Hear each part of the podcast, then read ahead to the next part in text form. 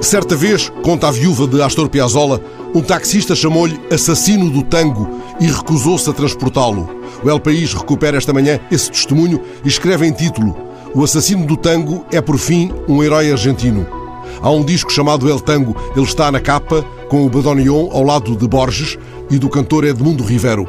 Ele contou em 87 em Lisboa que aprendera a tocar bandoneon com Bach, Schumann, Mozart, todos os compositores clássicos. Não tocava tangos. Enfim, aos 13 anos, em Nova York, tocou o primeiro tango com Gardel. Regressou depois a Buenos Aires, tocou na orquestra de Aníbal Troilo, começou a infiltrar-se na música dos tangos com outras harmonias, outros arranjos. Cansou-se.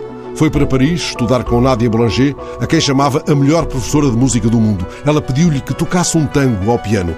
Que maravilha, disse ela. Isto é a Piazzolla, a outra música não. Se ela me diz tal coisa, contou ele nesse longínquo 87 em Lisboa, tenho de acreditar nela. Neste dia em que marcamos os 100 anos do nascimento de Piazzolla, somos todos devedores da grande mestra.